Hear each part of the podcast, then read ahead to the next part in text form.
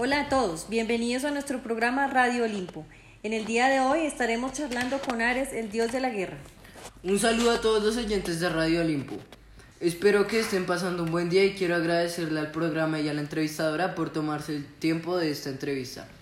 Es un placer, Ares. Ahora, si te parece bien, empezaré con algunas preguntas. Adelante. Ares, ¿nos podrías contar un poco sobre cómo ven el mundo los griegos? Claro que sí, mira, todos hemos visto la belleza, pero ¿qué es eso que nos atrae tanto de ella?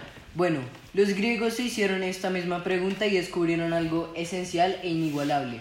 Lo que descubrieron fue que si el ser humano es el único que puede apreciar la belleza y el único capaz de producirla, entonces la verdadera belleza está en él mismo. Y como el hombre es capaz de dar belleza, también debe ser capaz de cultivar la virtud. La virtud es una cualidad especial que tenemos los humanos que consiste en querer alcanzar la perfección en todos los aspectos de nuestra vida. Estas dos cualidades, belleza y virtud, significan para nosotros los griegos mucho más que la riqueza en oro y plata. Entonces, estos pensamientos fueron la base de nuestra civilización y así fue como le empezamos a dar forma a ideas simples y elementales, pero a la vez sabias y profundas. Sinceramente, muchas de las comunidades del mundo se rigen a base de unos pensamientos, pero sin ninguna duda la manera de pensar de la Grecia clásica es mi favorita. ¿Nos podrías decir cómo crees que se originó todo el mundo y todo lo que tienes alrededor?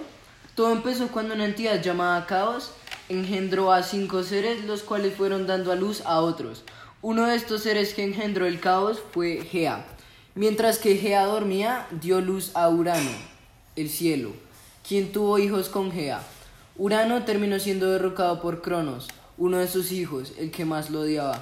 Cronos ahora tenía el poder y tomó como esposa a Rea, su hermana, y una de las hijas de Urano, con quien tuvo seis hijos. El sexto, Zeus, terminó derrocando a Cronos. Zeus, al haber derrotado a Cronos, repartió el monte Olimpo con sus dos hermanos, Hades y Poseidón.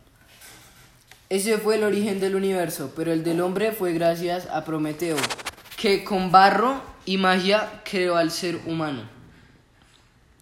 Cuéntanos, Ares, ¿qué opinas de los dueños del Olimpo? Creo que son dioses sobrevalorados y que cualquiera podría comandar el Olimpo. Dinos qué piensas de la guerra de Troya.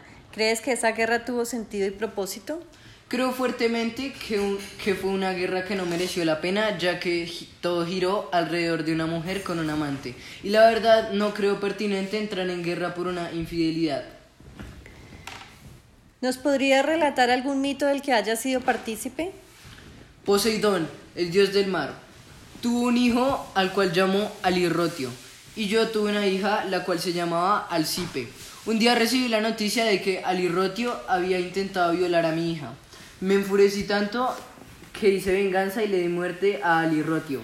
Poseidón, al recibir la noticia de que maté a su hijo, me llevó ante un tribunal divino, en una colina. Salí inocente y se me retiraron todas las acusaciones. Por otro lado, la colina donde yo fui juzgado desde ese día obtuvo el nombre de Aeropago, que significa el la, colina, la colina de Ares.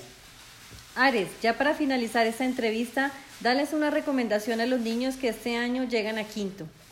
Queridos niños, les quiero recordar la suprema importancia de la toma de apuntes para que luego con estas anotaciones puedan estudiar y entender de una manera más eficaz los temas que verán a lo largo de quinto. Ares, muchas gracias. Hasta la próxima.